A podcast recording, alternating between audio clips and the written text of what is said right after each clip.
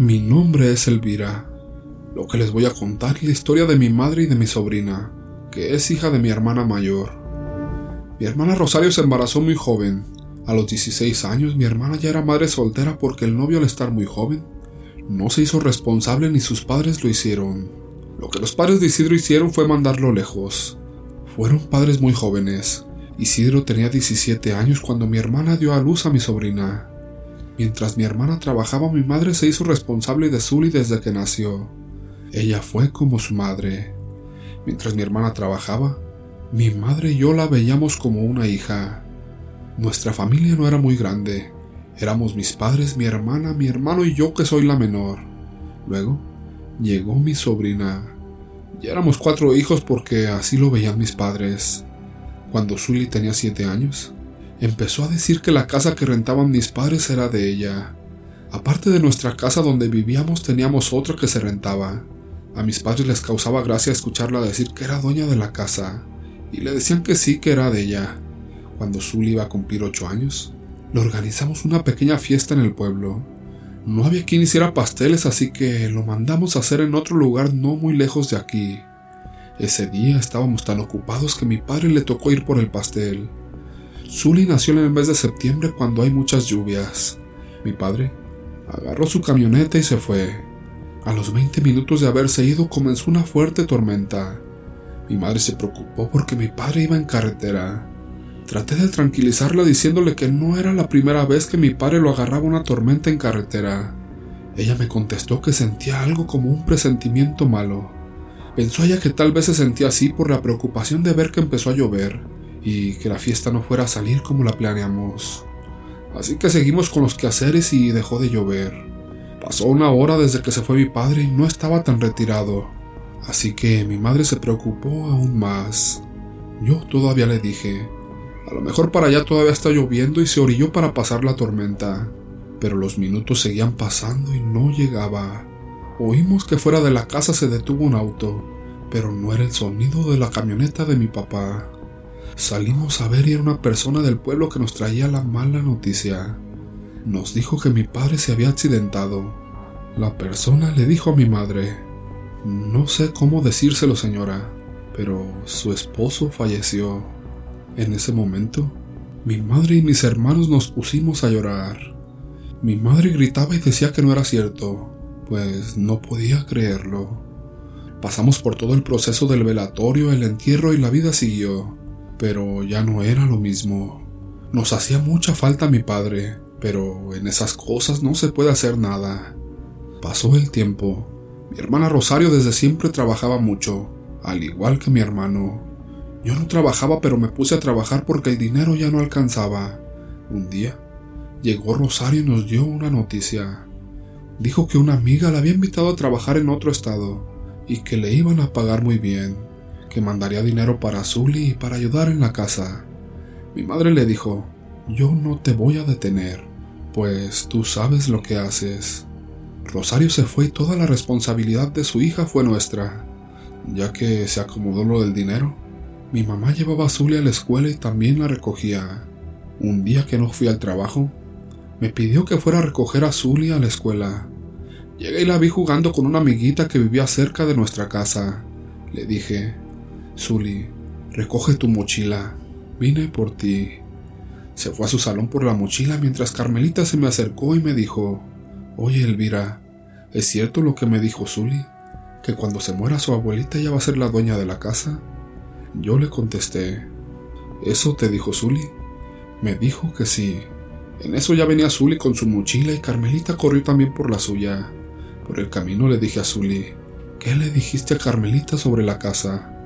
Me dijo que nada, que no había dicho nada. La regañé y le dije, no quiero volver a saber que le digas eso. Seguía diciendo que ella no había dicho nada y hasta ahí dejé todo. No le dije nada a mi madre. Así pasaron los años. Rosario dejó de mandar dinero porque se juntó con un hombre y ya tenía otro hijo. Se olvidó totalmente de Zully.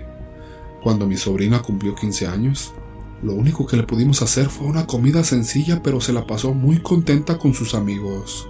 Mi hermana ni siquiera se tomó la molestia de llamarla por teléfono para felicitarla, pues como les dije, Para ese tiempo ya tenía otro hijo. Siguió pasando el tiempo y mi hermano se llevó a su novia porque la embarazó.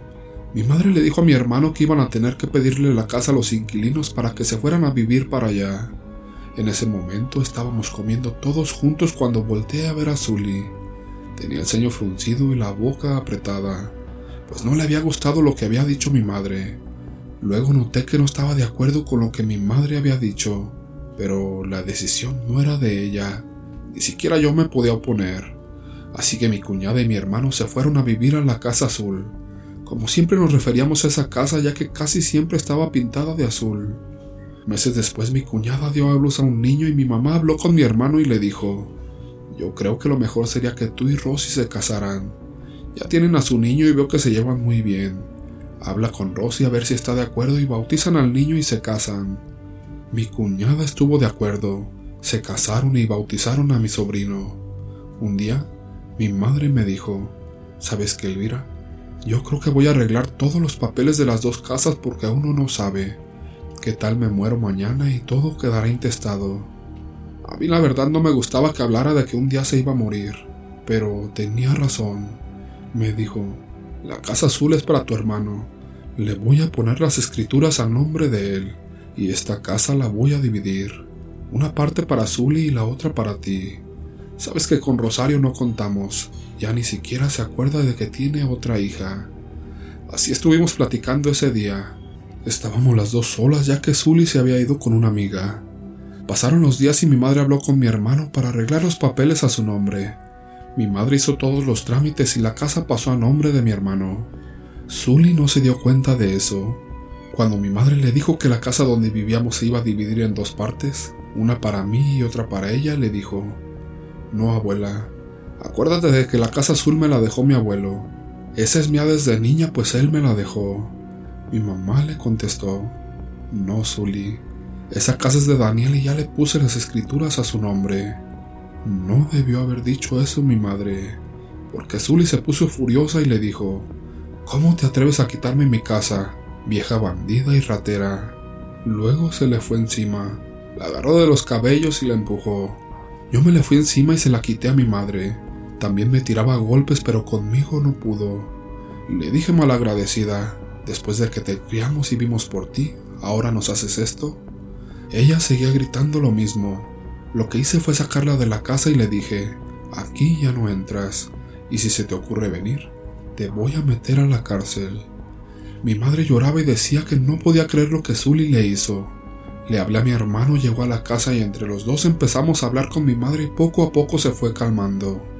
Por la noche mi madre me dijo que buscara a Zully, que no le gustaba que estuviera en la calle sola.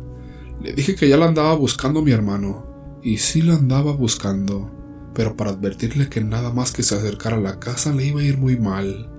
Pasó un mes y de Zully no se sabía nada. Yo hablé con Rosario para contarle lo que había dicho su hija, pero ella me contestó, yo no quiero saber nada, yo también tengo mis problemas y me colgó el teléfono. Pasaron los meses y mi madre seguía triste por no saber nada de Zully. Un día, me llegaron rumores de que la habían visto trabajando. Donde ella se encontraba estaba dos horas de camino desde el pueblo. La persona que la vio platicó con ella y según me dijo que todavía maldecía a mi madre, que era una ratera y bandida según ella. En mi interior pensé que era bueno que estuviera lejos para evitar problemas. Se cumplió un año. Mi madre aún seguía triste, pero le dije, ella está bien, mamá, trabaja. Además ya es mayor de edad. Tú ya cumpliste con criarla. Al cumplirse un año desde que sacamos a Zully de la casa, mi madre empezó con una enfermedad en el estómago. Al principio pensamos que era gastritis, pero el doctor lo descartó. Mi madre seguía mal. Eran ardores cada vez más fuertes. Pensamos lo peor, en cáncer, pero pasó lo mismo. No tenía nada y anduvimos de un lado a otro y nada. Mi madre seguía igual. Pedía hielo como paletas y cosas así para calmar un poco el sufrimiento. Ya tenía tres meses enferma cuando llegó de visita una tía que vivía afuera. Le platicamos que ya la habíamos llevado a varios especialistas y no le encontraban la cura. Mi tía nos dijo, vamos con un brujo a ver qué nos dice. Yo desesperada le dije que sí y la llevamos. Mi madre por sus dolores ya ni siquiera sabía de ella. Cuando llegamos con el brujo, nos confirmó que se trataba de brujería y que era muy importante empezar a curarla en ese mismo momento, porque era una brujería mortal. Dijo si quieren saber quién se la hizo, se los voy a decir claramente. Fue una nieta, pero lo que les voy a decir depende de ustedes. Al curar a tu madre, su nieta se va a morir porque se le va a regresar todo. Tú dirás, tienes que escoger entre tu madre o tu sobrina. Yo ni lo pensé dos veces y le dije cure a mi madre. Fuimos varias veces hasta que recuperó su salud. A los pocos meses nos avisaron desde su trabajo que Zully estaba muy grave. Aunque le hizo un daño tan grande a mi mamá, sentimos feo por ella. Era nuestra sangre y la vimos crecer. Días después mi hermano y yo fuimos por ella pero solo para verla morir. Tuvo la oportunidad de pedir perdón y arrepentirse. Cuando la estábamos velando, llegó Rosario gritando y llorando como si de verdad le hubiera importado. Mi madre me decía llorando, hija, me hubieras dejado que yo me muriera y no Zully. Yo le dije, mira madre, piénsalo bien. Te iba a matar a ti y después con quién iba a seguir. Hoy en día creo que tuvimos mucha culpa por dejar que Zully creyera que en verdad la casa azul iba a ser para ella. Nunca les hagan creer a los niños cosas que son imposibles o que van a ser para ellos cuando crezcan. No los engañen. Las risas de hoy son las lágrimas del mañana.